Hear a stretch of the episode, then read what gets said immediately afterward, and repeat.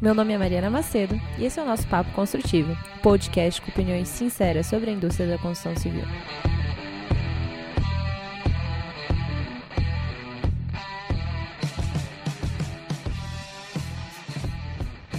E aí, galera, nós estamos aqui mais um dia, mais um episódio. Hoje com um convidado que eu acabei conhecendo pelo LinkedIn. Como vocês sabem, eu sou apaixonada pelo tema de construção industrializada e mais especificamente construção modular. E dentro disso eu acabei fazendo um post sobre o hotel de Nova York. E o Bruno, ele comentou falando sobre alguns dos empecilhos que a construção industrializada, mais especificamente a construção modular, sofre no Brasil. E a partir daí a gente se conectou e eu pensei, poxa, o Bruno ele tem tanto a acrescentar, seria excelente bater um papo com ele e para todo mundo conhecer esse trabalho que ele desenvolve. Então, Bruno, você pode se apresentar para o pessoal? Olá, tudo bem, galera? Como vai? Obrigado, Mariana, pelo, pelo convite. É uma grande honra poder estar falando sobre construção industrializada, sobre construção civil. É, contando um pouquinho do, do, do meu background, eu, eu, sou engenheiro civil de formação, me formei em 2007. É, logo na sequência, eu fui me aventurar num mestrado né, pela UFPR aqui no Paraná. Uh, de certa maneira, aquilo me abriu muitas portas. Né? Profissionalmente, eu pude, na sequência, trabalhar com projetos de infraestrutura, desenvolvendo projetos de usinas hidrelétricas. É, e fui trabalhar em três projetos de usinas hidrelétricas. Né? É, posteriormente a isso, é, eu fui trabalhar com obras no exterior, trabalhei na, na Líbia por um tempo, morei um ano lá até que houve aquela primavera árabe, né? Que é, eu não cheguei a pegar a guerra lá na Líbia, eu saí um mês antes. Ufa! É, é, então foi uma, uma situação conturbada a minha saída também, porque já estava tendo um movimento é, de revolta lá no país, né? E chegando no, é, no Brasil, meu pai que é engenheiro civil, né? Eu, sou, eu venho de uma família de engenheiros, né? Meu, e a nossa empresa, que é a ISA Engenharia, é uma empresa focada em obras corporativas e nós estamos no mercado desde 1993. Então a empresa começou com meus pais. Hoje eu sou responsável dentro da consultora pela área de pesquisa e desenvolvimento e também ataques comerciais. Até que estava vindo nessa um volume de obras muito grande entre 2010 e 2016 e houve a oportunidade de entrar no doutorado na UFPR. Então, em 2016, eu entrei nessa para iniciar essa carreira acadêmica novamente no doutorado. E eu estou terminando agora, em 2020, são quatro anos né, o doutorado. E dentro desse, desse doutorado, eu tive a oportunidade de morar no Canadá no ano passado, no primeiro semestre, trabalhando com o professor Mohamed Al-Hussein, que é um grande especialista em construção modular no mundo. Na sequência, eu fui morar no, na Flórida, também consegui um, um, espaço como pesquisador visitante na Universidade da Flórida e fui trabalhar com o professor Anumba, Timei Anumba, que também é uma grande referência na área de BIM. Retornando para Curitiba no final do ano passado, é, eu fiz um compilado de todas essas atividades que foram feitas durante o doutorado, né? Esse é um pouco da, da, da minha história, né? Como é que eu cheguei né? dentro da construção industrializada e, e por que, que a gente está conversando aqui hoje, né? Bom, você falou de tudo isso, e lógico que se você entrou num mestrado, num doutorado e tem toda essa experiência, você enxergou uma série de problemas que você estaria disposto a resolver. É, considerando isso, quais são três problemas que você pode elencar como os que você vê que causam maior impacto hoje no estado atual da construção civil? Ótimo, ótima pergunta. Eu enxergo é, entre esses três problemas, comparando com o mundo moderno em que vivemos, né, é a falta de produtividade, principalmente. A nossa indústria é extremamente improdutiva. É, nós mantemos índices de produtividade de décadas atrás, então não ocorreu nada novo na construção civil nos últimos anos que alterasse o cenário geral da produtividade na indústria. Então esse, para mim, é o principal gargalo é a falta de produtividade. Se a gente pegar a indústria de manufatura, a indústria de manufatura nos, nos últimos 40 anos, ela mais do que dobrou a sua produtividade. E a nossa, da construção civil, permaneceu estagnada. Então, isso é um grande gargalo. O segundo grande gargalo, eu colocaria como a falta de digitalização do nosso segmento. Nós somos uma indústria que só é mais digitalizada do que a indústria do agronegócio, da caça e da pesca. Da pesca, eu ia falar isso. então, então, assim, não é, diminuindo de maneira nenhuma a importância da caça, da pesca e da agricultura, mas nós sabemos que são realizadas em ambientes extremamente hostis, fora das, das, dos grandes centros, né? Então, são atividades econômicas realizadas fora da cidade, enquanto a construção civil está dentro da cidade. Então, se a gente considerar que dentro da, de um grande centro urbano, é, a nossa indústria é extremamente representativa, que come 7% do PIB, é, acho que no Brasil está na casa de 6% do PIB brasileiro e, e na casa de 7% do PIB global. É, então, nós somos bastante representativos e somos provavelmente a indústria menos digitalizada de centros urbanos. Né? Então, isso é muito ruim. Uh, e um terceiro grande ponto que eu colocaria que seria a falta de capacitação da mão de obra. Então hoje nós temos uma mão de obra extremamente desqualificada. E o que, que eu brinco assim sempre, o que, que precisa para um cara para que ele possa ser servente? Ele tem que ter, ele tem que ser maior de idade, certo? Ele tem que ser bem disposto, né? E ter uma carteira de trabalho. Essa é a necessidade dele, né? Para poder é, entrar no mercado da construção civil. Ou seja, a qualificação do cara é mínima, sendo que ele está entrando numa indústria extremamente complexa, arriscada, né? tem muito, muita insegurança dentro do nosso processo. E quando temos momentos de crise, como está acontecendo aí com o coronavírus, o cidadão ele é o primeiro é, que perde a cabeça num, num, eventual desmobilização de equipe, né? Por, pela falta de capacitação e qualificação que esse cara tem, porque ele é facilmente, essa mão de obra é facilmente substituída dentro de, um, de uma indústria da construção civil, né? Por outro lado, eu enxergo também que a gente tem essa característica, óbvio, é um problema, fato. É, só que, por outro lado, eu acredito que politicamente essa seja uma das razões pelas quais a construção civil ela recebe tanto incentivo e apoio porque nós somos capazes de mitigar uma série de problemas sociais justamente por empregar uma mão de obra tão desqualificada que nenhuma outra indústria empregaria, principalmente por a gente estar tá nesses grandes centros, como você falou, as demais indústrias que não têm um processo de digitalização e que não exigem uma mão de obra tão capacitada estão fora dos grandes centros. Então eu vejo que a construção civil é a única capaz de absorver esse, essa população de baixa qualificação e, em partes, eu acredito que seja por isso que a gente receba é, tantos aportes, né? Na verdade, nós recebemos esse tipo de aporte e, e também, vamos falar assim, como é, um exemplo é, é, é, o que ocorre com a Caixa Econômica Federal frente ao programa Minha Casa Minha Vida. Né? Então, existe ali uma série de subsídios. Né? É, esses subsídios eles suportam tanto condições de é, para atender o público, né, que é o comprador desse, desse empreendimento, quanto também a condição social né, do trabalhador que está ali desenvolvendo aquela casa. É, mas eu não sou um especialista em Minha Casa Minha Vida, mas eu enxergo o programa com bastante crítica, né? E se, obviamente que ele tem lá suas vantagens, ele tem suas características positivas, tanto sociais, econômicas, mas se a gente tivesse uma, uma indústria saudável, né, do ponto de vista equilibrada, é, não precisaria ter programas nesse sentido. Então, e principalmente se a gente tivesse todos esses elementos que você destacou, que é justamente a produtividade. Se a gente fosse capaz de escalar uhum. a construção, ela de fato se tornaria mais acessível e não haveria necessidade desse tipo de financiamento, porque ia ser muito fácil é. de você fazer esse tipo de execução, né? Então, infelizmente é muito complexo pra gente é, é conseguir trabalhar com uma variável só, é, né? E eu vou te dar algumas algumas posições assim em relação ao porquê nós somos tão improdutivos, né? Aí tá a questão. Nós somos incapazes, a indústria da construção civil é incapaz de ser mais produtiva? Será que é uma falta de capacidade mesmo? Ou será que, Não, ou, ou será que é uma questão ambiental, é, é um conjunto de fatores que promovem que a indústria da construção civil seja improdutiva. Na minha opinião, é a segunda opção. Nós, nós somos sim, extremamente capazes, nós desenvolvemos obras extremamente complexas, né? uma usina nuclear, uma usina hidrelétrica, uma rodovia, um grande edifício, sempre é uma, é uma edificação extremamente complexa. Então, capacidade nós temos. A questão de transformar isso em uma boa produtividade né, tem relação com outras características. Por exemplo, características ambientais. Vamos comparar como eu coloquei inicialmente aqui na conversa, a comparação entre a indústria de manufatura com a indústria da construção civil.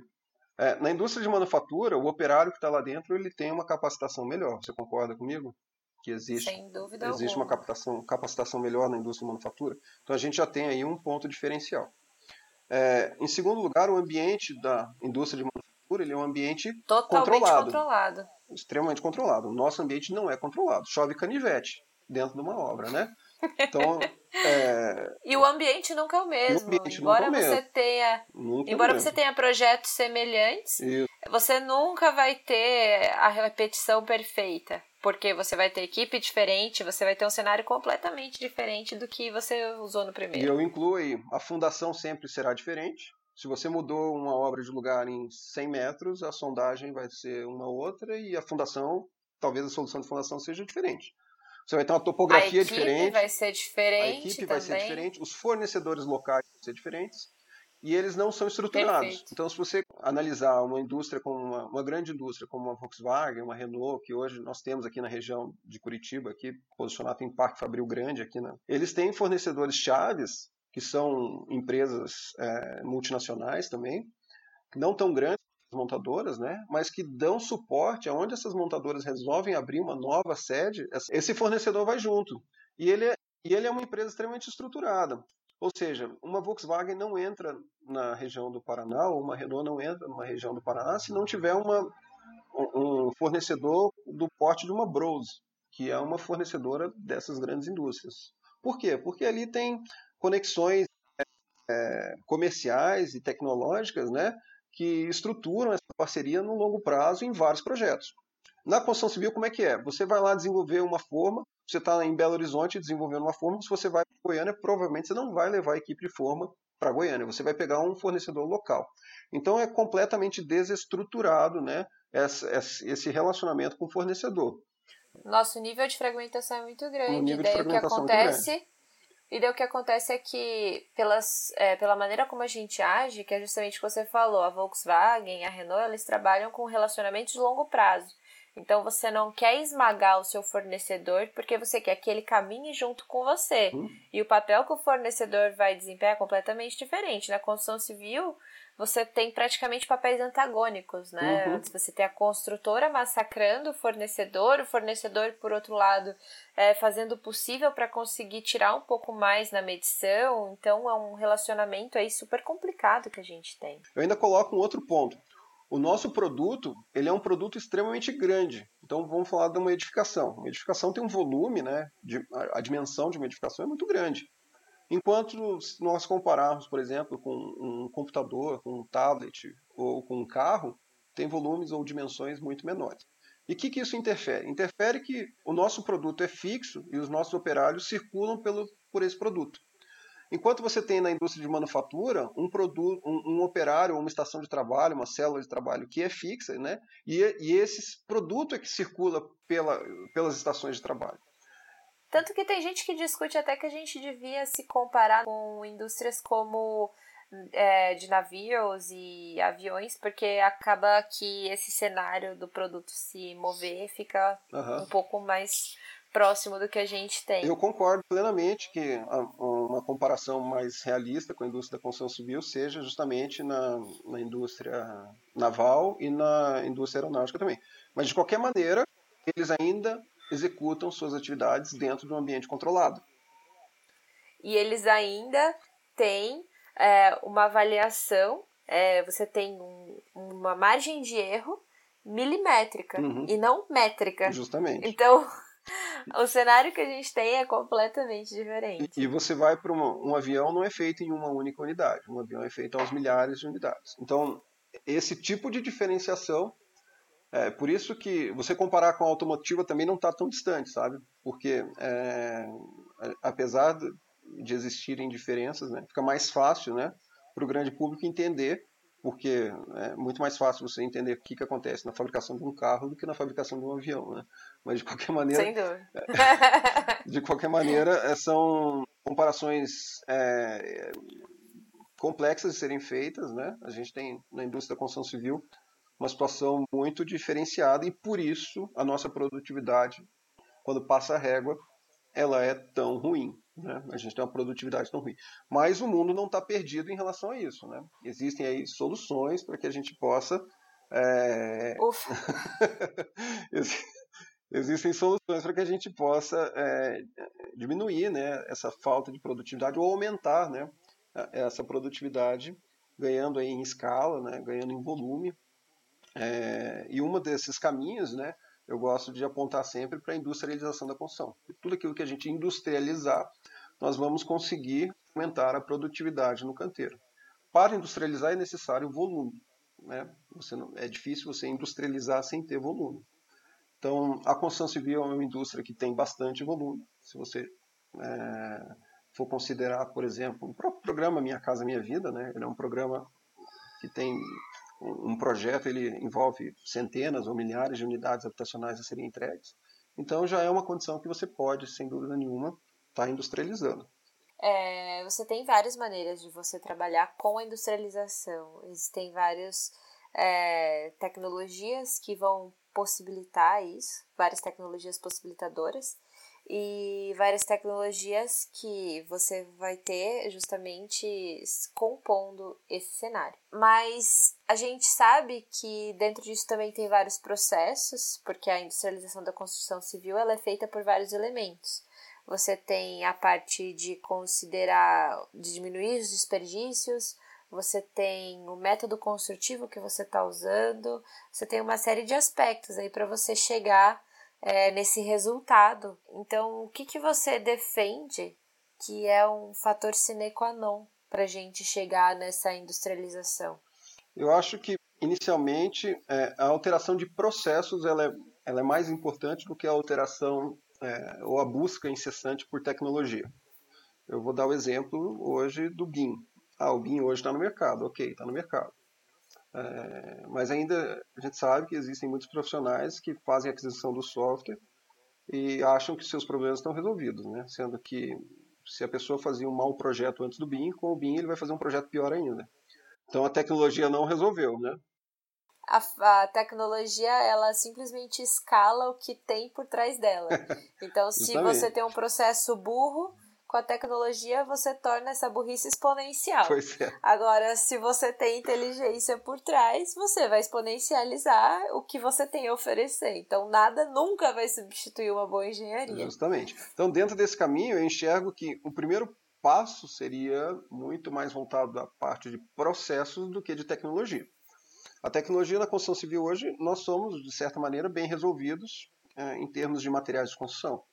É, eu acho que tem um leque extremamente grande aí de materiais de construção é, para todos os preços, gostos, acabamentos, investimentos, ou seja, o que o arquiteto pintar na cabeça dele para que ele possa desenvolver, ele hoje tem no mercado aí soluções para isso, ou soluções né, de revestimento para serem aplicados, etc, etc.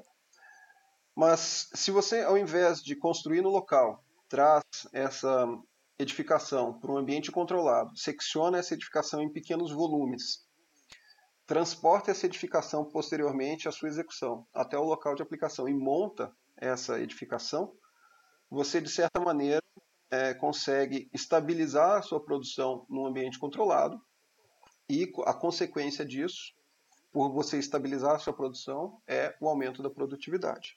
Então você essa descrição que você acabou de fazer de seccionar é, a sua construção e trabalhar com volumes fora da obra, basicamente a definição de construção modular, certo? Justamente, isso aí é a construção modular. É, sendo mais específico, o que é o conceito de construção modular? Né? A construção modular ela é formada por qualquer tipo de material estrutural, então vamos falar dos três principais: madeira, aço e concreto. Você pode ter construção modular em madeira, aço ou concreto, não está específico em um único tipo de material. Ela normalmente é formada por um chassi, tá? Na, é, esse chassi é um chassi estrutural e o volume da construção modular ele tem que ser um volume compatível com as vias de acesso do transporte. Você pode fazer a construção modular do tamanho que for, não interessa. Só que você tem que transportar ele da fábrica até a obra.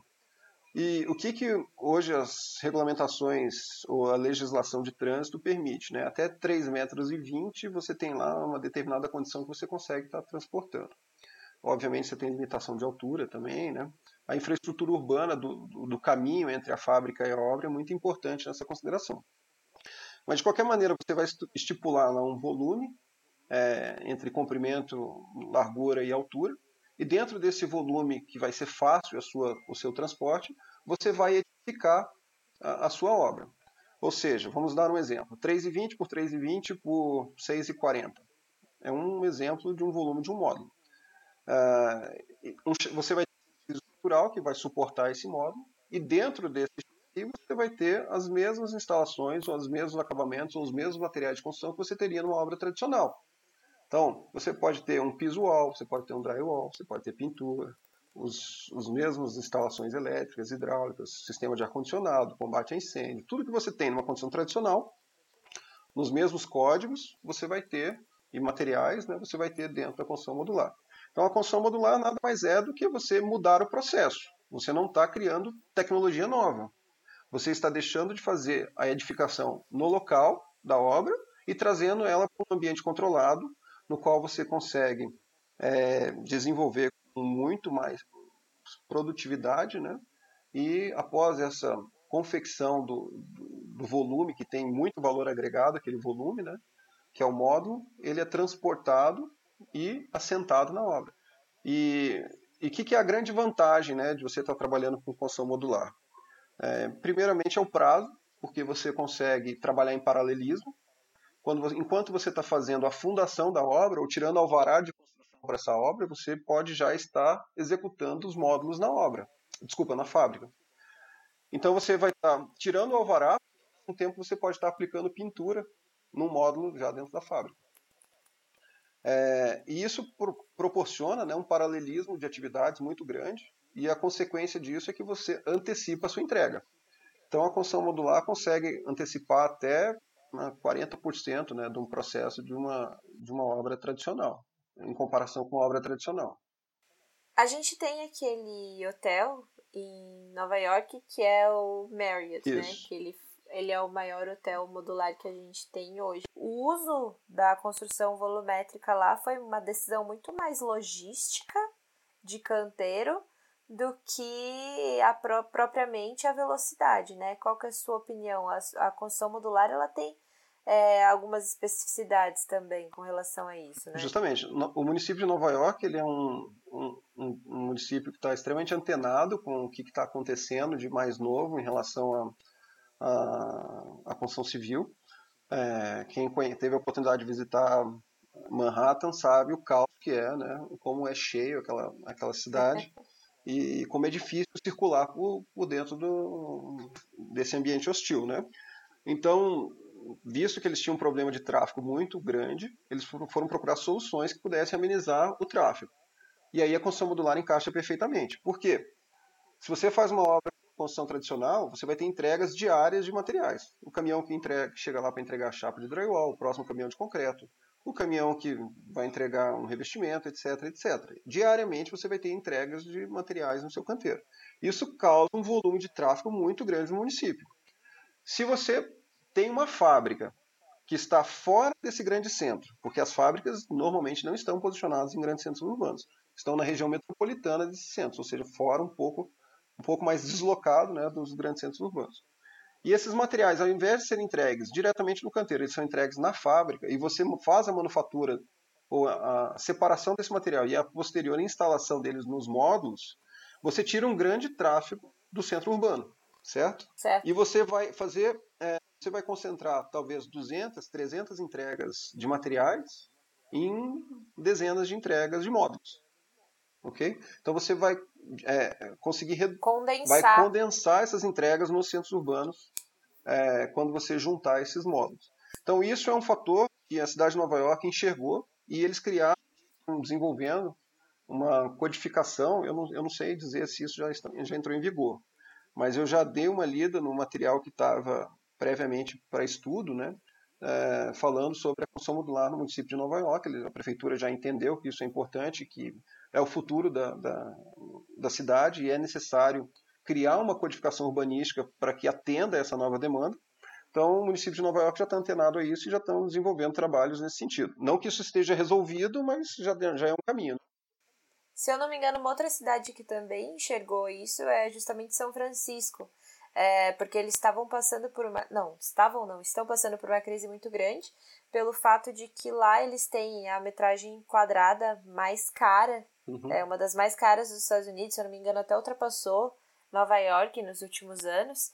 E um elemento que estava dificultando muito é, as novas construções e inclusive os hotéis é porque quando você vai fazer a construção, você precisaria de um canteiro um pouco maior do que de fato a construção seria, justamente para fazer estoque, armazenagem de todos os materiais e posterior montagem. Só que com o valor da metragem quadrada, isso estava ficando muito difícil. Então, outro aspecto que a construção modular acaba trazendo como resposta é justamente nesses grandes centros que você tem um, um custo, um valor agregado muito alto do terreno. Né? Justamente, você não precisa ter canteiro de obras quando você tem canteiro de obras com área destinada a estoque, né? quando você trabalha com consumo do lar. Porque uma vez que a fundação está pronta, né, a base está preparada para receber os módulos, esses módulos são, eles não precisam dormir no canteiro no sentido de aguardar como estoque. Ele chega do caminhão e é diretamente montado no seu destino final de aplicação. Então, isso faz com que você reduza né, é, atividades que não agregam valor, você reduz é, o, o, estoque dentro do, do, do, canteiro. Né? Que é justamente o que a gente fala em Lean Construction. Justamente. Então, falando um pouquinho da minha tese, né, ela, é, ela, ela linka muito o conceito do Lean com a construção modular. O que, que seria isso? É, enxergando que nós temos vários ambientes para você chegar na ponta com a chave na mão do cliente para a construção modular, e esses ambientes são o escritório, a, a fábrica, a área de transporte, seja rodoviário, modal que você escolher, ou, ou naval, não interessa, e depois o ambiente em loco né, da, da própria obra. Ou seja, pelo menos você possui aí quatro ambientes distintos. Né? E a ideia do Lean, de uma certa maneira, né, ou dos princípios Lean, é, é justamente você agregar o máximo de valor e reduzir atividades que não estão agregando valor, né? É, e por isso, é, eu estou considerando na minha tese né, a, a, utilização do Lean Office na etapa de escritório, do Lean Manufacturing na etapa de é, manufatura na fábrica, uh, do Lean é, Thinking na área de transporte e do Lean Construction como na etapa de final de obra. Né? Então, estou misturando né, quatro tipos diferentes de Lean, cada um com a sua especificidade, para que a gente consiga agregar um, um novo é, método de entrega de projeto para a construção modular envolvendo o princípio Lean. Né? Esse que seria o conceito. Na parte de Lean Office, você daí tra acaba trabalhando com processos de projeto digital, é isso? É, também. O Lean Office, o que, que é interessante do Lean Office? Ele, o produto principal né, do, do Lean você não enxerga, porque é a informação. Você tem ferramentas né, de, de atividades, por exemplo, um mapeamento do fluxo de valor, que está dentro do Lean Office, né, com uma informação a partir do momento que ele dá uma entrada no input do, no escritório, né, para que ele possa dar a saída do output dele, qual que é o processo que ele circulou dentro desse escritório, né, por quais estações de trabalho ele circulou, quanto tempo ele ficou em cada estação de trabalho, é, o que, que agregou dentro dessa informação, o que, que saiu dessa informação. Ou seja, quando você começa a monitorar esse tipo de, de situação, você consegue ter um, um, um melhor panorama de tudo que está ocorrendo dentro desse escritório e assim você consegue enxugar as gorduras, né, que estão... Então você trabalha muito mais com fluxo, novamente, processo, processo do, que ferramenta, do que ferramenta, tecnologia. Você pode fazer o processo, tudo isso que a gente está conversando de construção modular, a construção modular não é nova, tá? Ela tem 300 anos. Então, ela começou quando os ingleses resolveram é, fazer suas colonizações ali, tanto na Austrália, Nova Zelândia, também boa parte nos Estados Unidos, e aí não tinha profissionais para desenvolverem as edificações no local, eles construíam isso na terra e transportavam é, por barco até os, as suas colônias. É, e isso, com certeza, naquela época, os projetos eram feitos à mão, as fábricas eram bastante rudimentares, e se você olha as, as imagens históricas né, da construção modular daquele período, é extremamente interessante porque são, de certa maneira, similar né, à condição que a gente está executando hoje. Mais uma vez, né, a construção civil não está evoluindo tanto. Não, a gente tá. Vamos manter esse pensamento positivo. Vai dar, certo, vai dar certo. Vai, vai, eu sou otimista também. Bom, mas falando então sobre isso, que você esse ponto que você acabou de levantar. Construção modular ela não é nova, mas por que, que a gente não vê isso acontecendo com tanta frequência assim aqui no Brasil?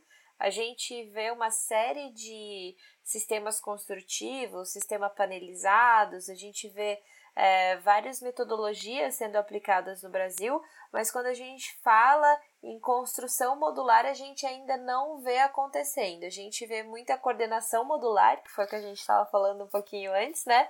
Mas a gente não vê a construção modular. Por que, que você acha que isso acontece? Acha não? Qual que é a sua opinião sobre e o que você estudou sobre isso? Tá.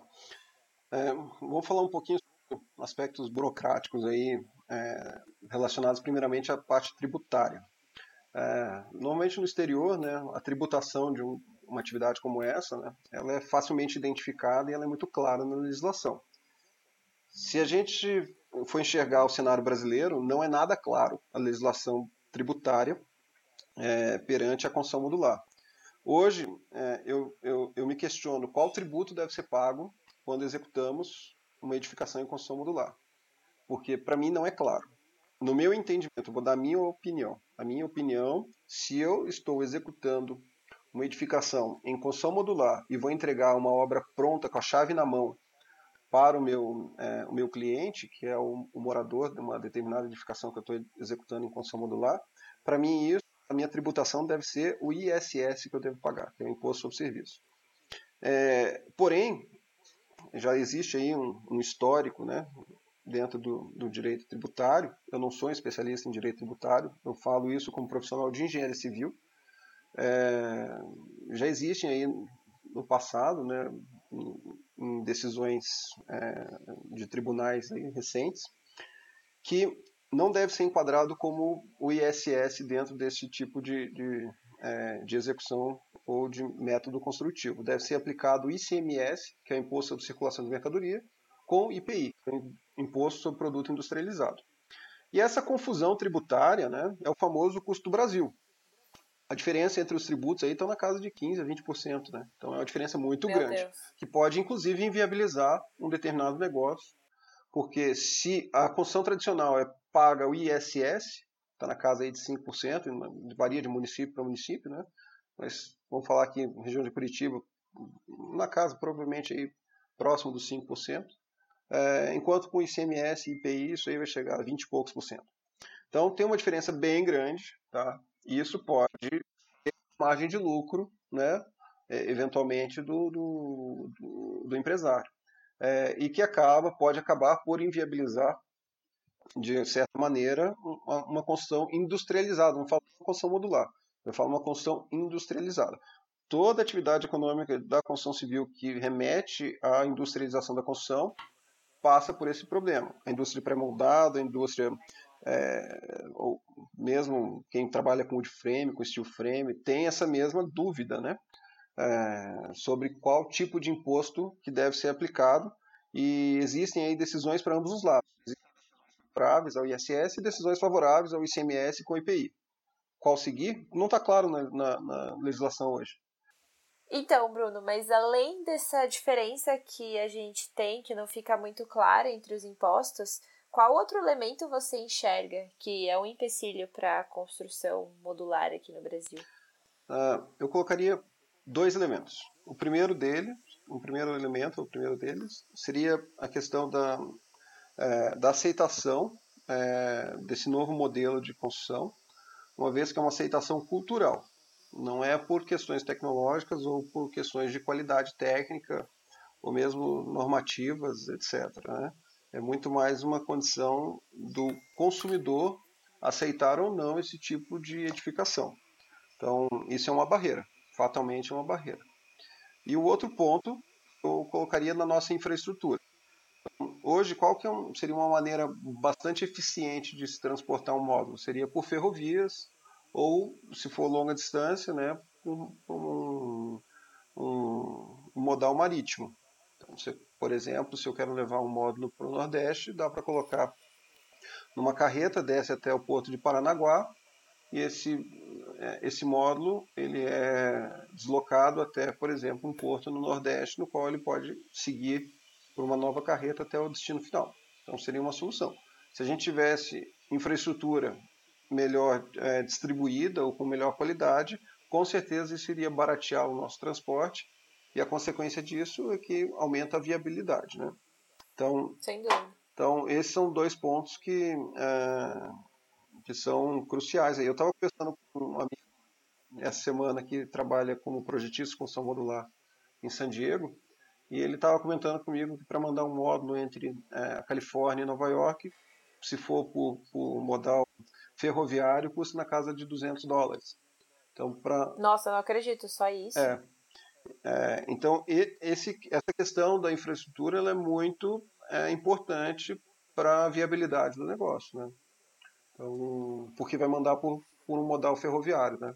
Ele entra dentro. É, e assim, se a gente for pensar até nas rodovias dos Estados Unidos, se eu não me engano, elas foram concebidas para ser possível atravessar o país em até três dias. Tem alguma coisa assim, né? Que é, os modais dos Estados Unidos eles são todos pensados sobre um aspecto militar. Uhum. Então, toda essa facilidade de deslocamento já é pensada é, na distribuição e tudo mais. Aqui no Brasil a gente não tem a mesma característica. Né? É, é não, definitivamente a gente sofre com esse problema de infraestrutura, né? Não, não é de hoje que isso ocorre, né? Uma, é um acúmulo de inúmeros governos aí passados que, que vieram ao longo do tempo focando em outras prioridades e deixando a infraestrutura para trás e a consequência disso é que o empresariado sente dificuldades né, em desenvolver seus negócios aqui na nossa região porque não tem infraestrutura suficiente para desovar ou para realizar a sua produção. Esse é um fato, né? não é novo, né? é uma condição que existe já há algum tempo no nosso país. E até uma coisa engraçada, né? Agora a gente está no meio dessa pandemia e a gente viu aquela construção é, na China ser levantada em 10 dias, os hospitais. É, agora está sendo levantada a questão se os Estados Unidos vai conseguir trabalhar com criação de novos hospitais num tempo tão, tão rápido, e eu vi vários artigos no LinkedIn até apontando a construção modular como uma saída. E se a gente precisar disso no Brasil, a gente vai acabar tendo que usar hospital de campanha, né? Gente... É, eu não participei, obviamente, né, nada relacionado a esse hospital na China, mas eu tenho uma opinião sobre isso. Posso estar completamente equivocado, né?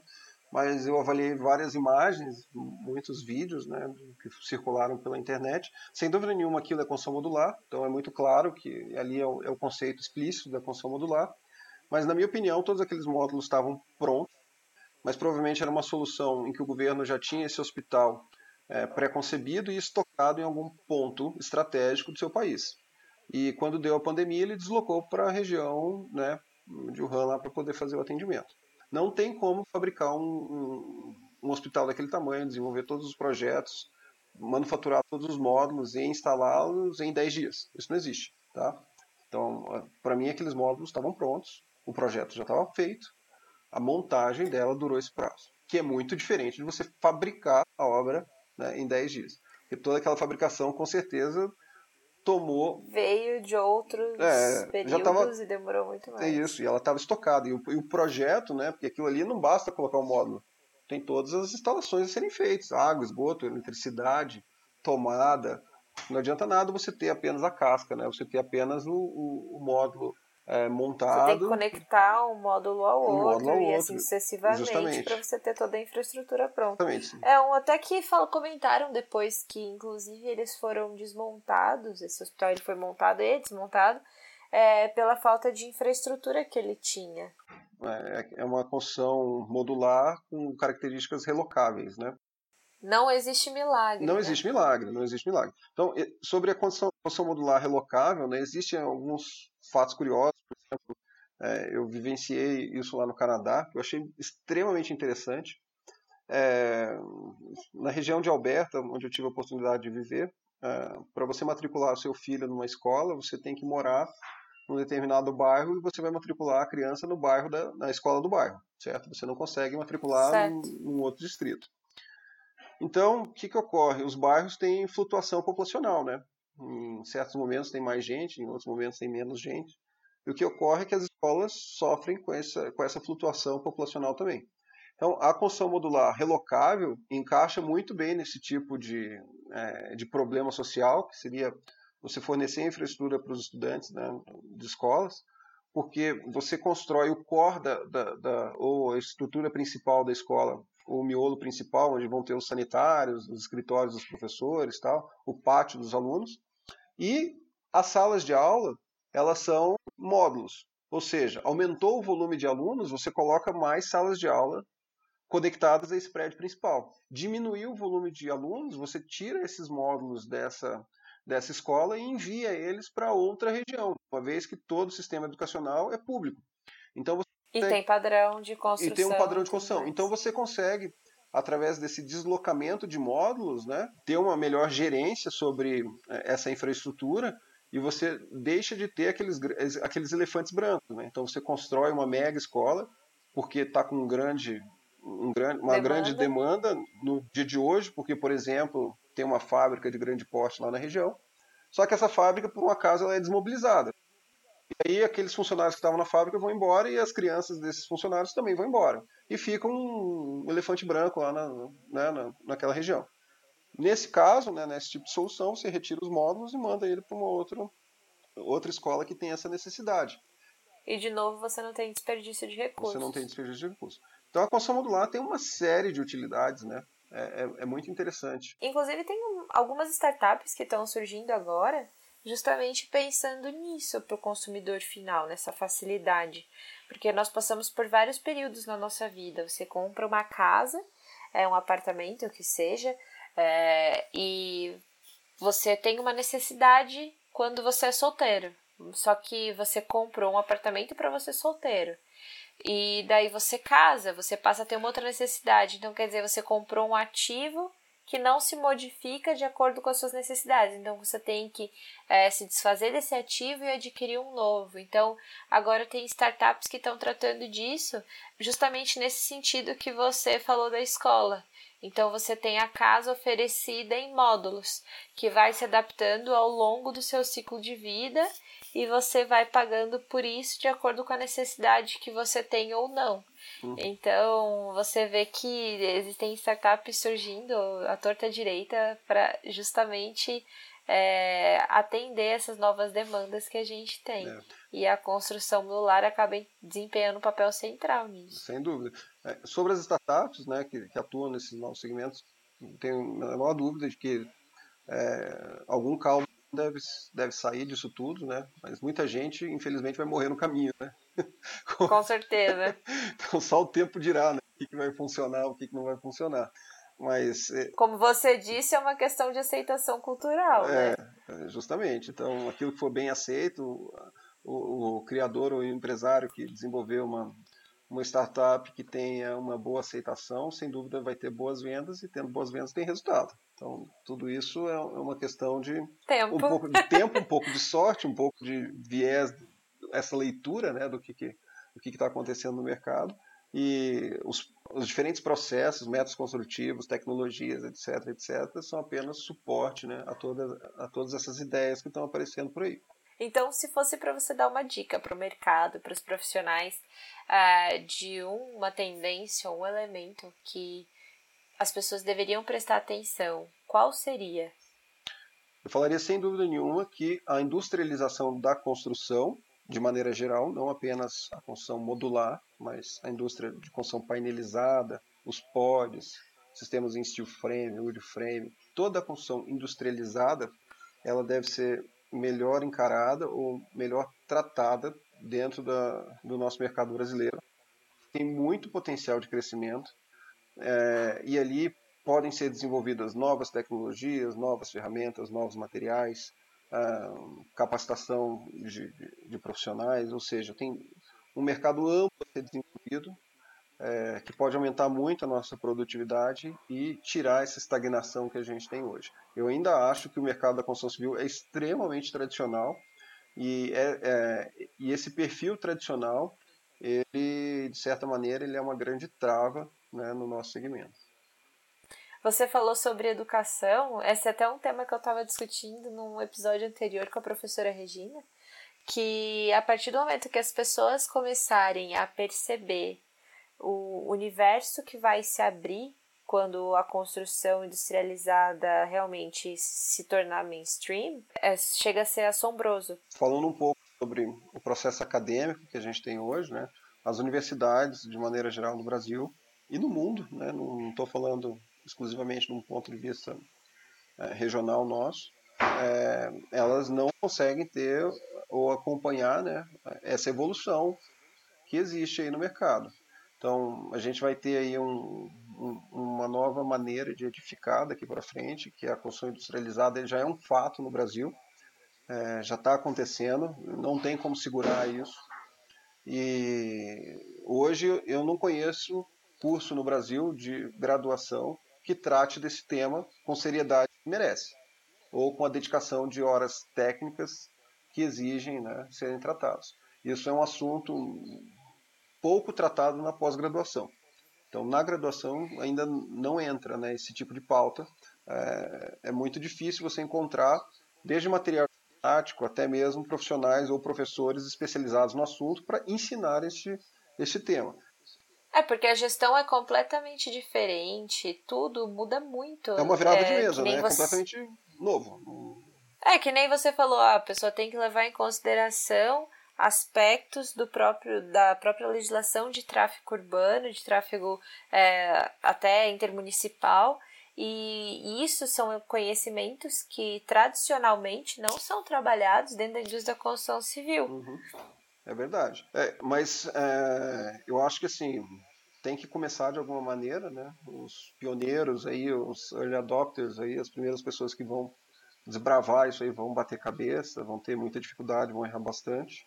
Mas com o passar do tempo, esse processo vai sendo maturado, ele vai o conhecimento vai sendo construído. É, ele né? vai sendo é um ciclo normal, né? Natural do, do é, o ciclo do conhecimento, ele até a incorporação desse tipo de necessidade quando a academia despertar que é importante você tratar a construção industrializada dentro de um curso de graduação, isso vai ser incorporado. Então, hoje em dia, a gente já consegue enxergar alguns cursos de graduações com o BIM sendo ensinado né, na graduação. É, quando eu fiz faculdade, eu fiz, é, de, não tem muito tempo, eu entrei na, na graduação em 2001, e eu fiz programação de computador escrevendo num caderno. Então, você pode imaginar que de 20 anos é, mudou bastante coisa, né? Mudou, graças a Deus. Espero que mude ainda mais. Porque se a gente continuar com aqueles. Uh, eu não sei você, mas é, eu tive alguns professores que a mesma aula que ele deu para mim, ele deu para todos os outros engenheiros da cidade inteira com o mesmo caderno. Então, eu espero que muita coisa mude, porque o conhecimento ele não é estático de forma alguma. Não é estático. Então, e essa necessidade que a academia é, hoje é pouco é, explorado, né, de estar em, em contínuo, é, numa numa conexão grande com o mercado, né? Hoje a academia faz pouco uso disso, é, é que afasta um pouco esses profissionais, né, da, que são formados ali nos cursos de graduação, afasta esses caras da realidade do mercado, né?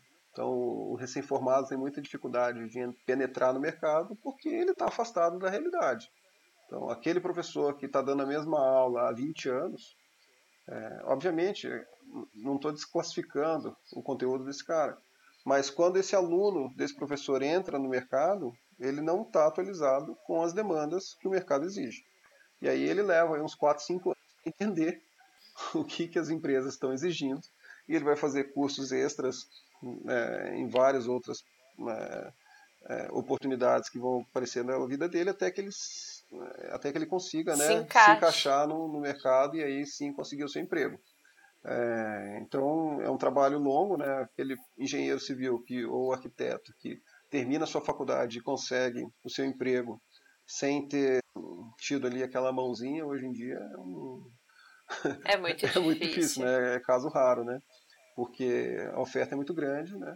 E a qualidade do formando, né, de maneira geral, ela não está adequada à necessidade do mercado que é, atual, né? Então é uma, uma distância que, que existe sim, é um fato, né? É, eu estou fazendo parte agora do grupo do, do, do CEVIC, é, da Câmara Brasileira de Construção, e essa é uma das questões que está sendo muito trabalhada, sabe? É justamente a verificação do que, que o mercado precisa, do que a gente percebeu estando no mercado, versus como a gente saiu da faculdade. É, e é um gap gigantesco, porque Uh, assim, fora as próprias, os próprios conhecimentos técnicos que muitas vezes faltam, porque a gente acaba sendo formado naquela grade é, engessada tradicional, é, faltam algumas habilidades de dia a dia, né? Soft skills. Então, você falou que você trabalha hoje também na área comercial. Quando você estava na faculdade, ninguém te ensinou nada sobre como você vende um projeto seu, como você se vende, como você pode é, contribuir na parte de marketing. E querendo ou não são elementos que você vai ter que saber sendo um profissional liberal ou até mesmo se você vai trabalhar numa, numa empresa. Você tem que ter habilidades de é, comunicação enfim. E a gente percebe essa distância clara né? Tanto que quando vão definir um engenheiro, quando as pessoas ainda pensam em engenheiros, pensam naquelas pessoas que são super introvertidas, que ficam no cantinho, justamente porque eu acredito que falta isso na nossa formação. É. A, a, academia, eu acho que dificilmente ela vai conseguir suprir esse tipo de, de demanda, né? Porque é, é, ela ser engessada ou ela ser robusta, né? Faz parte, já é um, um modelo antigo, sem dúvida nenhuma, mas é um modelo funcional, né? Essa estratégia né, da academia ser robusta, né, faz com que o conhecimento seja passado geração após geração de uma maneira adequada. Tanto que eu, eu considero que eu tive uma boa formação pelo UFPR, apesar de todo é, as dificuldades né, de, de ensino e, e desatualização que existe frente ao mercado. É ruim para quem está sendo formado, mas de certa maneira eles conseguem transmitir o conhecimento porque é bastante sólido, né? Aquilo que é passado ele, é, ele tem consistência. E se a gente, a cada nova oportunidade que aparece no mercado, cada nova ferramenta, cada novo uh, solução tecnológica que aparece, a gente tenta incorporar isso na universidade, provavelmente não vai dar certo, porque você deixa de ter a solidez. Você deixa de ter a solidez e, e o, o, tempo é escasso, né? Você tem lá um período de 4, 5 anos para ensinar todo o conteúdo você provavelmente vai deixar de ensinar alguma coisa relevante para colocar uma coisa da moda. Uma coisa da moda que eventualmente pode não pegar, entendeu? Ou pode não funcionar nos próximos 4, 5 anos e você deixa de ver, por exemplo, elemento essencial. essencial, né? Cálculo estrutural ou uma condição de, de é, né? gestão de projeto é, mesmo é, que a gente acaba tendo e muitas vezes as profissionais não dão é. a devida importância, eu, né? Às vezes. É, se eu puder dar um, um recado assim para os jovens que estão lá no, hoje, se tiver algum universitário é, escutando, né, a nossa, a no, nosso bate-papo aí, é justamente para que esse cara possa focar bastante é, nas oportunidades que vão aparecer ao longo do curso, né? Seja o estágio, mesmo que não remunerado, é, palestra, trabalhar num laboratório como voluntário e dar cara a tapa, ou ser um cara de pau para bater num canteiro de obra e pedir para olhar um pouco as atividades que estão acontecendo ali dentro. Então, essa é a fase de errar, essa é a fase de você bater cabeça, de você é, ser, é, você enxergar as oportunidades que vão aparecer. Eu tive durante a minha faculdade, né, uma grande oportunidade que foi ser estagiário dentro de uma usina hidrelétrica é, por um mês, né? Um, é aquela coisa, né? Uma tia minha conseguiu um estágio no interior do, do Goiás lá, olha, quer ficar um mês aqui na usina hidrelétrica, um amigo meu trabalha aqui dentro, tal. E eu fui lá. E essa, essa oportunidade do estágio me abriu a mente para várias coisas. Tanto que eu fui trabalhar com um projeto de usina hidrelétrica depois. É, eu tive a oportunidade de fazer algumas amizades que me renderam trabalhos futuros, né? Ou seja, aquilo que você faz durante a faculdade no meu entendimento, molda muito qual vai ser o seu perfil profissional lá na frente. Sem dúvida. E eu vejo assim que é, é, algumas pessoas que, que, estavam lá cursando a faculdade comigo, que é, levavam o processo não com tanta seriedade ou com talvez com até mesmo eu enxergo assim algumas pessoas usavam com certo desprezo assim eu, eu sou professor atualmente em pós-graduação eu vejo isso acontecendo é, dentro da sala de aula, né? Tem, tem pessoas que, que não dão a seriedade que precisam né, para o nosso curso.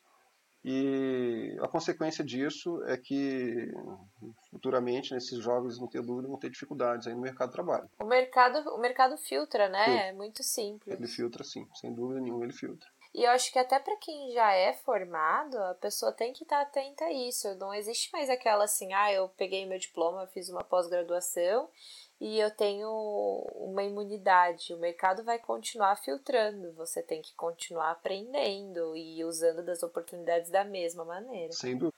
É, é óbvio que é difícil, né? O cara falar assim, ah, mas eu trabalhei oito horas por dia, nove horas por dia embaixo do sol, tô cansado, eu não vou, não tenho cabeça para chegar em casa e estudar, eu prefiro é, ir pro boteco, jogar Tomar meu.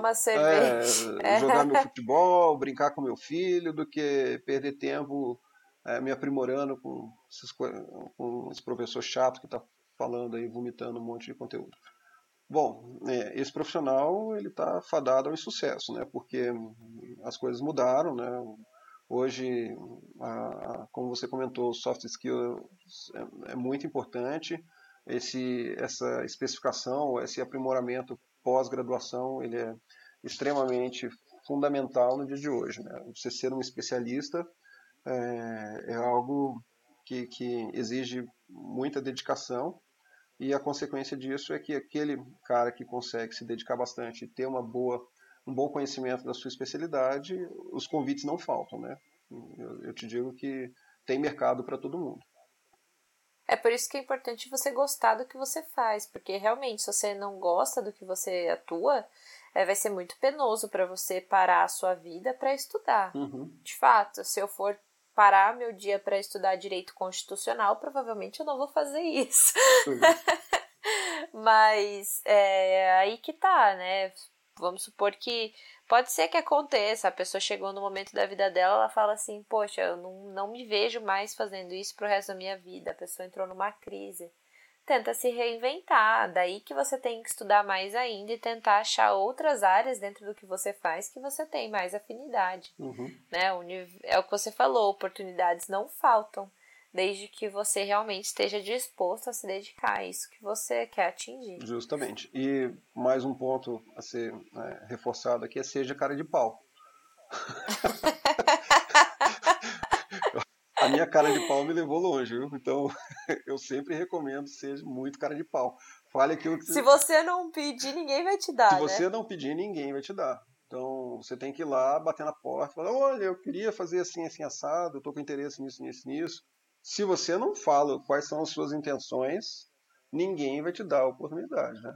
E meus amigos brincam que eu sou é, youtuber, não sei o que. Eu não ligo pra essas bobagens, né? blogueirinho, blogueirinho. Blogueirinho e tal, mas é, é, é, uma situação que, justamente, é a cara de pau, né? De você dar a cara para bater. Ah, ah, eu tenho vergonha de postar, de publicar, não sei o quê. Cara, você não vai conseguir dar um passo para frente se você tem vergonha de publicar, se você tem vergonha de comentar tem vergonha de fazer um vídeo explicando quem você é, o que você faz, etc, etc. Hoje em dia, o mundo exige que você seja cara de pau. Então, a cara de pau é, um, é, um, é uma dica bem bacana aí para quem está começando. Poxa, Bruno, muito obrigada pelo seu tempo hoje. Foi incrível. É, eu acho que vale a pena é, as pessoas se conectarem com você então no LinkedIn. Sem dúvida nenhuma. Muito conteúdo. E se Deus quiser, a gente pode fazer um novo episódio. Podemos sim, vamos bater papo. Deixar os meus contatos aí, então, é, pelo LinkedIn vão me achar pelo meu nome completo, Bruno Soares de Carvalho. Uh, a minha empresa, a ISA Engenharia, vocês podem visitar o, o nosso site, www.aisa.com.br sendo bem cara de pau, né? Fazendo, vendendo meu peixe. Jabá. fazendo jabá aqui. Eu acho que é importante para que as pessoas possam é, me encontrar e aí a gente bater um papo. Às vezes tem alguém com alguma necessidade de, de, de E você obra, tá? comentou que você é professor, você dá aula na Federal, você tem Não, curso? eu dou aula no, em duas pós-graduações, como professor convidado. Então eu dou aula no IDD, que é o Instituto da De Luca, que fica em Curitiba. É, tem sedes também em São Paulo e em Belo Horizonte. É um instituto focado na área de arquitetura e engenharia civil. E também dou aula na PUC-PR como professor de pós-graduação na disciplina de gerenciamento de obras, práticas de Lean Construction. Então, são as, as duas faculdades, né, universidades que eu dou, que eu dou aula. Todo mundo se inscrevendo nos cursos aí em 3, 2, 1. Serão bem-vindos. Mais uma vez, muito obrigada. E é isso aí, gente. Espero que vocês tenham gostado tanto quanto eu. Eu que agradeço. Um forte abraço a todos.